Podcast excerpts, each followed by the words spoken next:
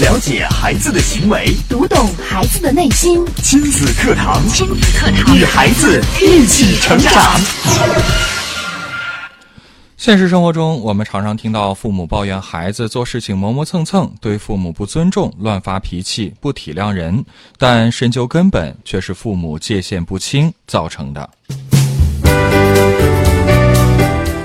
亲子康今日关注《行动派父母》第三季界限第二讲，主讲嘉宾亲子课堂创始人、亲子教育专家、国家二级心理咨询师陆岩老师，欢迎关注收听。我是主持人袁明阳，我是主持人潇潇，有请陆岩老师。陆岩老师您好，你好，陆岩老师。潇潇好，明阳好，亲子课堂的各位亲友们，大家好。嗯，今天我们继续带来《行动派父母》第三季，第三季我们的主题叫界限，今天是第二讲的内容了。是，呃，第二讲，我觉得到界限的时候啊，我们第一讲，你看咱们再回顾一下，我感觉好久没有跟大家见面了啊。嗯。呃，第一讲的时候呢，我们给大家提出了一个问题，嗯，因为我们关注的是家庭教育，关注家庭幸福。那么说到界限，大家可能会很模糊啊，所以我们第一讲呢，就跟大家共同来回顾一下，在你的原生家庭里，也就是在你成长的经历当中，你的父母都有哪些越界的情况？嗯，比方说，你的父母对你随意的打骂，哦，你的父母对你。呃，这个你比如说你的屋子啊，你的空间啊，你的这个呃，你写的日记啊，都要偷偷的给你打开啊。嗯。那么这一讲呢，我们就来回到父母本身。我们既然从原生家庭当中理解了一些内容，我们就来看一看父母应该在生活当中遵守的基本界限是什么。好，我讲的是最低标准，就是最低最低你要遵守的界限是什么？嗯。最我们并没有提出一个很高的要求，比方说你要作为一个优秀的父母或者智慧的父母，你要遵守些什么？就是最低的底线，你总该遵守吧？嗯。但是呢，在我经常进行讲课、巡讲的过程当中呢，呃，我看到的现象呢，是在我们大部分的父母，其实连最基本的界限都没有守得住，啊，比如我们讲课的时候就会问。现场所有的家长，有打过你的孩子的，啊，打过你的孩子的，请举手。嗯，那你能看到下面的这个是人山人海啊，那那手举的还都比较真诚。哦，就是真有很多父母举手吗？有很多父母举手。我觉得每次在调查的时候呢，他有一个这样的比例啊，呃，基本上是在百分之六七十以上。都打过孩子，对百分之六七十以上。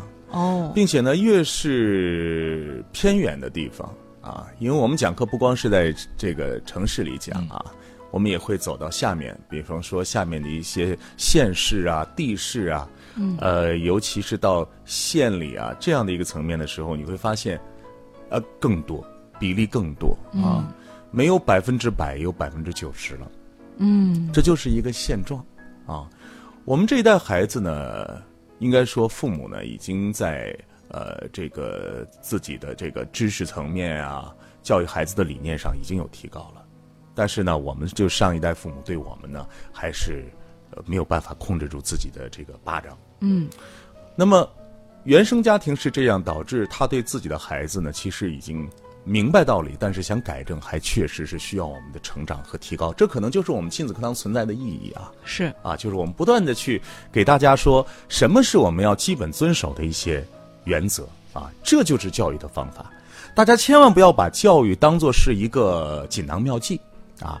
比方说，今天你有问题了，你说孩子写作业慢了，然后呢，你就去问某一个教育专家，你就某问某一个教育节目说：“哎，呃，这个明阳老师啊，我怎么让孩子能够赶快写作业呀？”嗯，你问这个问题的时候，你还是在去想去偷机取巧，偷机取巧。对，嗯，让孩子写作业为什么叫偷机取巧呢？对呀，你还是想用一些外界的一些方法、一些骗，或者说一些招啊，去使得孩子去写作业。但是如果你的根都解决不了，那么这个问题是没有办法解决的。嗯啊。呃，说到这儿，可能还有一些不不解的地方。我们今天还是通过我咨询的一个案例啊，继续往下说，咱们先讲这故事，一会儿呢，我就跟大家说一下最低的基本底线是什么。啊，上一次呢，我们就说到我接手的这个个案啊，这个来访者呢，她呃，她和她老公之间呢出现了一些问题，但是引申到真正的核心问题，竟然是她原生家庭的问题。嗯，她的父母呢刚刚来到这个小家里边，就帮着家里边管管孩子呀，然后去把家里边操持操持啊。呃，这小两口觉得还挺好，但是呢，在这个过程当中，家里整个的节奏变了，是吧？老人家一来，啊、对家里就是指手画脚，不但吵这个他自己的女儿，这是姥爷姥姥嘛，不但吵自己的女儿，也就是这个妈妈啊，就是当事人，来访者，并且呢，连带着她的这个老公啊、哦也是吵啊，说你看你们这么不关心孩子，是吧？哎，给孩子没有穿好，早餐没有吃好，然后家里弄得乱七八糟的，你们生活节奏也不好，晚上还在那看手机，早上怎么样？那么这老人走了之后呢，就我们上一期讲，就是他接到他父亲的电话，嗯，然后他父亲接到这个电话，我不知道这个潇潇还记得吗？嗯，当时父亲就是对他一顿这个数落，数落臭骂，嗯然后呢，说完说他什么呢？说都是因为你，嗯比方说呢，呃，你就不应该带孩子出去旅行，嗯你看看孩子弄感冒了吗？嗯，这孩子还有鼻炎啊，说你鼻炎犯了，将来很严重了，你知道会引起多大的问题？你怎么能带着孩子去旅行呢？啊，年轻人带着孩子去旅行多简单一个事儿啊！太正常了。但是老人家就说这不行啊，然后还说呢，你这平时给孩子安排事儿安排太满了，嗯啊，弄得家里那么累啊。然后他就是给他爸有一个定义，他说我感觉我爸就是魔鬼。嗯我们来看看他的一个心路历程。今天我想就接着这个事情说说他的这个心路历程啊。好，他说：“我和老公都不相信我们如此相爱，为什么会不断的争吵？你看，因为他来咨询我这个问题，就我和老公为什么过不下去了对，啊？他说呢，无休无止，大事儿小事儿，小事儿小吵，大事儿大吵，而且呢，我后来呢都是我挑起事端，仅仅是因为我不满意老公的态度，嗯就是他不满意老公态度，你怎么能和我吵呢？嗯她是非常讨厌老公给我吵的，但是老公吵过来，我一定要大吼过去。老公，你别别再说话，是哦，多么霸道和强势的女人啊！她说我我她以前从不和我计较，就是老公过去就是忍，嗯啊，你吼，行，我不说了，嗯，老公是一个承载的一个人。她说，有一天早上，我和老公不吃早饭就出门了，而我爸刚好准备好了早饭，于是老爸开始生气。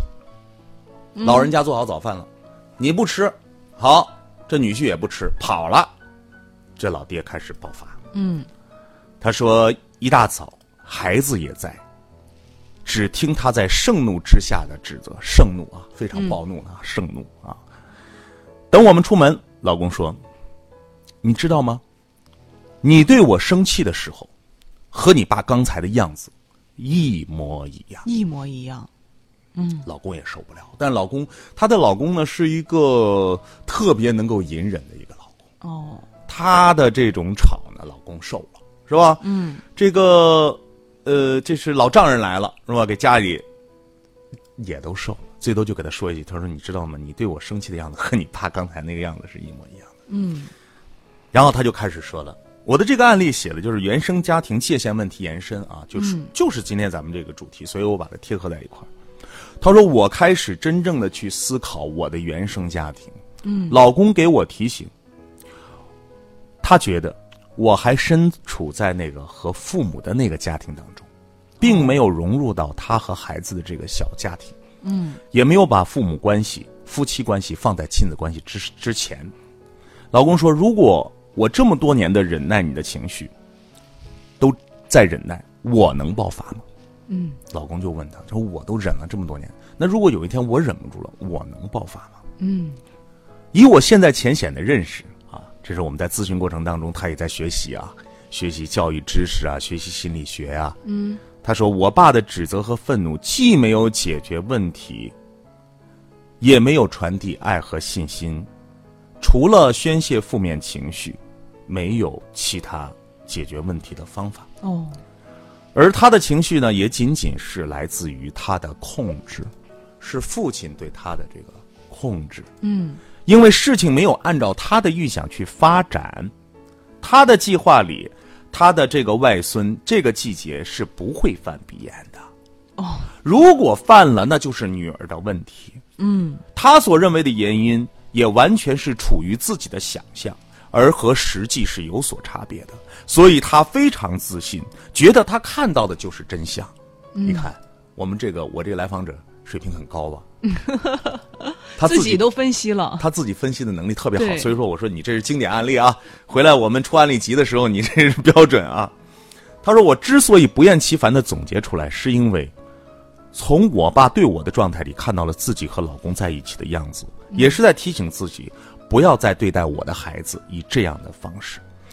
三十多年无形之间形成的习惯和状态，无法很快改变，但是我还是啊，我还是会和老公无理取闹，我还是会吵小孩儿。幸运的是，我的老公争吵之后还愿意承载我，陪伴我成长，也不遗余力的陪伴孩子的成长。嗯，我很欣慰。嗯就是他其实他意识到了问题在哪儿，对通过他自己的分析，他分析的其实挺对的。嗯，这个案例到这个时候啊，其实还没有结束啊。但是我想，就是就今天这个话题，我觉得我们可以给这儿做一个小的一个句号。嗯，一个原生家庭，就是我们现在说，现在很多孩子都是没有长大的孩子。嗯，没有长大的原因，为什么这个两个家庭分不开？是因为你既需要你父母的支持帮助，这个支持帮助里边包括，呃，照看孩子，嗯，甚至是经济支持，对，还有呢就是爱的支持。嗯，比方说，这两口子吵架了，你就回去找你爸你妈说，你把这些你和你爱人之间的这个夫妻的问题，你就推向了老人，感觉在此时此刻老人在帮你说话，嗯，其实你只是一种心理的依靠，你夫妻问题你还是解决不了。对，所以在这种情况下，你又需要老人的帮助，你又没有办法抵御老人像吵小孩一样在吵你，或者说来控制你这个家庭。嗯，于是他就生活在这样的这个纠结的这个呃里面。嗯，那么我们怎么样才能够逃脱出原生家庭界限的问题呢？嗯，一会儿我们就来解决这个问题。嗯好，那也欢迎大家在听节目的同时，也跟我们呃来参与互动啊，在微信平台关注微信公众号“亲子百科”，回复“行动派”，可以按照提示加入到行动派父母的微信群当中，和更多的朋友来互动。我们嗯今天我们的互动的主题是：你认为作为父母要遵守的最基本的界限是什么？最基本的界限最，基本的、最最低的不能底线犯错的嗯底线是什么？好，大家可以思考一下，通过公众号“亲子百科”发送过来。当然，您如果已经加入到行动派父母的群里边，在群里边讨论，我们也可以看得到。关注微信公众号“亲子百科”，回复“行动派”，扫码加群。亲子课堂正在播出，稍后更精彩。开车需要学习，需要学习，那教育孩子呢？任何事情都需要技术，而最需要技术的事情就是教育子女。孩子肯定比电脑、汽车更复杂、更精密，而重要的是它更珍贵。假如我们一生只能拥有一项本领的话，必定首选家庭教育。教育孩子，你是合格父母吗？亲子课堂，为人父母者的必修课程，让您轻松玩转孩子，成就孩子的一生。成就孩子的一生。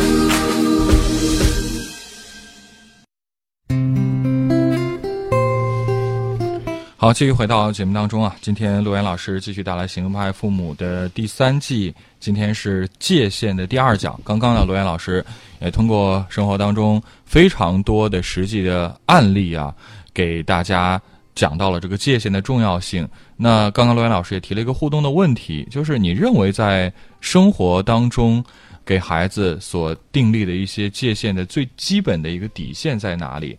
呃，您可以将您的思考啊，通过我们的微信公众号，包括在我们的社群互动的方式啊，发送出来，我们跟大家一块儿来讨论。嗯，您可以在微信平台关注微信公众号“亲子百科”，直接给我们留言。还没有加入到我们行动派父母微信群的朋友呢，也可以在公众号的后台回复“行动派”，可以按照提示来扫码加群，和更多的朋友来互动。嗯，我们接着请罗安老师给我们来进行分享。呃，这个问题呢，大家呢也可以通过非常通俗的方法啊，很通俗的方法理解一下，就是我们在啊伴随孩子成长、陪伴孩子成长的过程当中，哪些事儿是坚决不能做的？嗯，啊，哪些事儿坚决不能做的？那我来说吧。好，第一件事儿呢，就是坚决不能打孩子，打孩子坚决不能打孩子，这是底线，底底线，线，这是底线。嗯，你一旦发现你会有的时候控制不住打孩子，或者说你坚持不住打孩子，嗯。这只能说明一个问题：嗯，什么问题？你已经没招了，失控。你已经无能了，嗯。你已经无能到动手打孩子了。嗯。动手打孩子，不是代表着你是一个严厉的父母，嗯不是代表着你在给孩子制定规则，嗯，代表着你在破坏你和孩子之间的规则。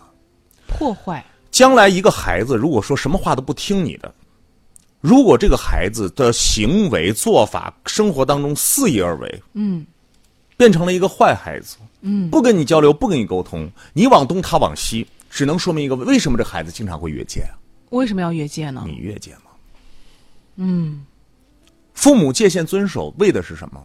让孩子也遵守。不是说为了我们这个家里边多么安静、多么平和、多么幸福，而是要让孩子理解到我的父母不会越界，孩子就不会越界。对，父母随时越界，想越界就越界，根本没有界限。就感觉这事儿就无所谓，嗯揍你一顿那不跟家常便饭一样？放心吧，这个孩子将来对待这样的事情，对待他的孩子，对待他的生活，对待他的朋友，也都会用这种方式。就是他的底线也是看心情了。对呀、嗯生活当中就是这样。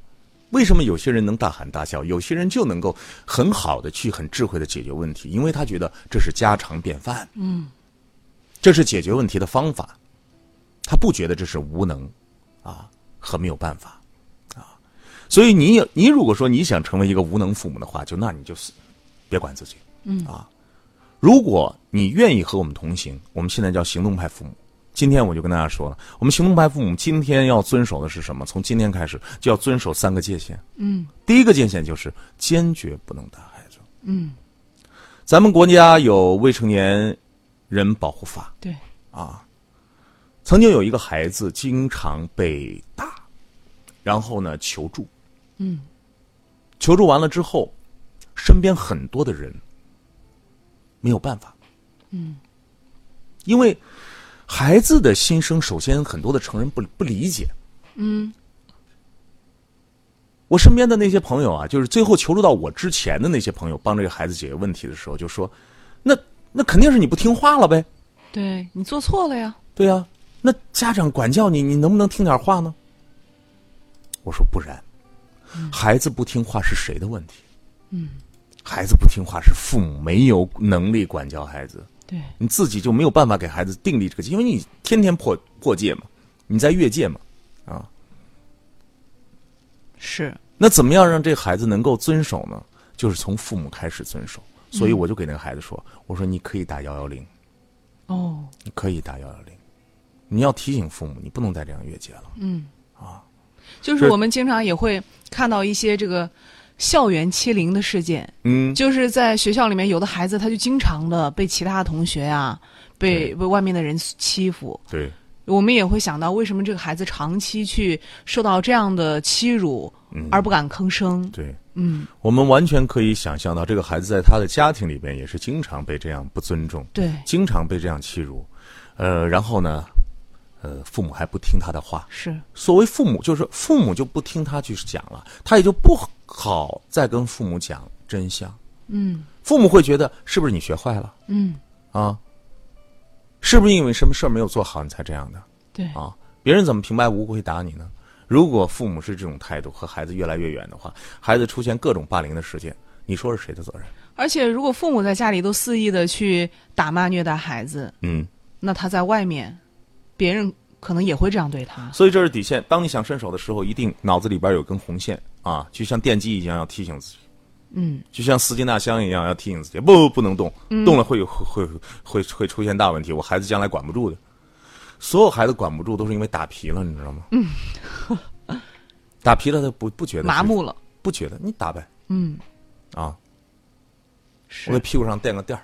嗯，有有多少种方法能够扛住他？有一天你会打不住的。嗯，他来打你，对孩子长大，这个时候你哭的跟什么似的？你或者你气愤的跟什么时候？向社会哭诉。你向我们节目哭诉，你都不知道我养了一个多么不孝的儿啊！现在都开始打他爹了呀。嗯，为啥呀？嗯总要还的嘛。你往，你往着你往这这个呃沙发上来一拳，沙发也能弹出来点力量啊。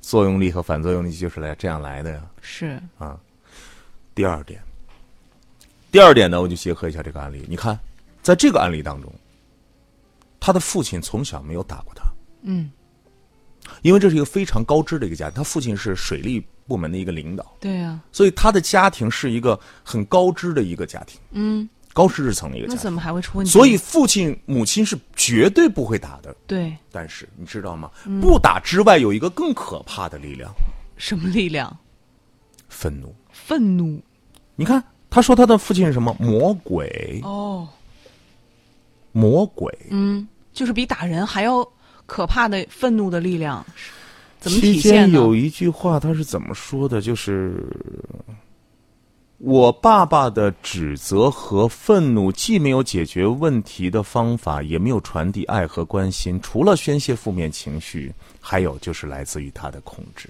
不会给我带来些什么。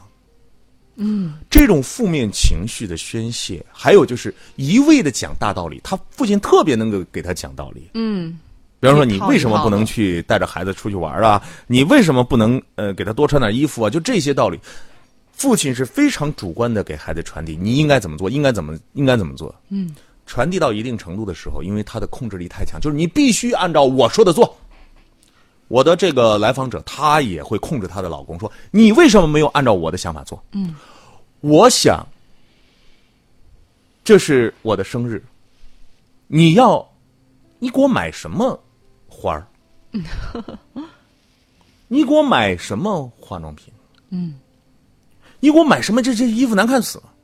然后她就对她老公所做的那个 surprise，嗯，所做的那个事情，她永远是不满意。嗯，我说，我请问你，你心里觉得他做什么事儿你能高兴？对，送什么你满意？他都不知道，哦，他都不知道。他都不知道，可怕不可怕？嗯我咋能送到你心里去？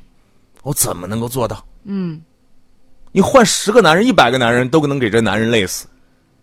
为对，什么？因为那出发点就是挑剔的。他的内心的那种控制欲望，嗯他认为你应该给我一个惊喜啊！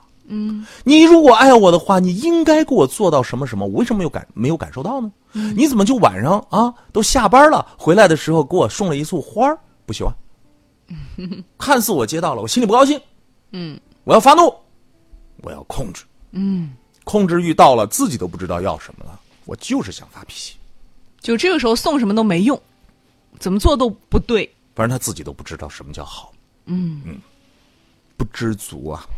但是这个咱们先不谈，咱们就主要谈一谈关于为什么你的主观的强烈，就是父亲是不是在对他好？是，肯定是爱他的呀。嗯，我不让你这样，不让你那样，就是为你好啊。嗯，她是不是也想对她老公好？就是说想让这个家庭更好，然后希望能够他更爱我，怎么怎么样了？当然，但是这种控制变成了一种负面的情绪，一味的在周围人身上去找问题、找毛病，然后呢，就会对这些人使用愤怒的情绪。这种情绪，我给它就叫吼吧。嗯，第一叫打，第二叫吼。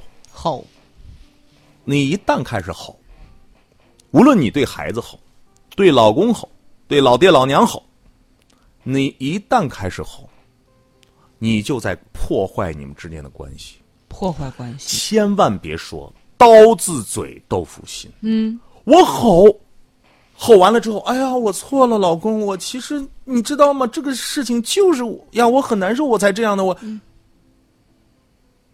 是的，我理解你。嗯，但是我的痛苦，我在这个愤怒上得到的那些信息是洗不掉的。就像你把一个钉子钉在了木头上，你又把它拔开，它是有一个洞洞。对，对成人之间，你们相互之间的这种能量还好，但是你要想，如果是一个孩子呢？嗯，孩子面对这些情绪的时候，他接收到的这些负面信息，孩子会非常非常的痛苦。第一，孩子没有办法解释。你作为一个成人，你的大脑能解释哦，这里边有我的原因，有没有我的原因。作为一个孩子，会天然的接受，他会认这就是我的错。对，所以我经常见到一些特别委屈的孩子，还有那些特别懦弱的孩子的时候，孩子已经受到父母强烈的破坏界限、打压、骂，然后我就说：“孩子，你要站起来，你要告诉父母你为什么要这样做，你已经做到了多少？你能不能起来说？你知道这孩子会跟我说什么吗？说什么呢？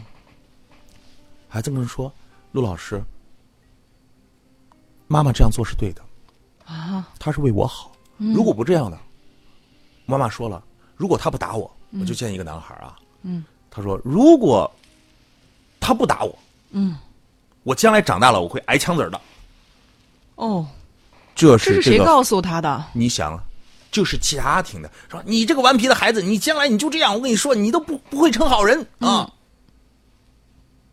孩子天然的去认为父母所说的话都是对的，他会给自己背负太多太多的不应该背负的东西。嗯，所以我把第二点归结为吼吼。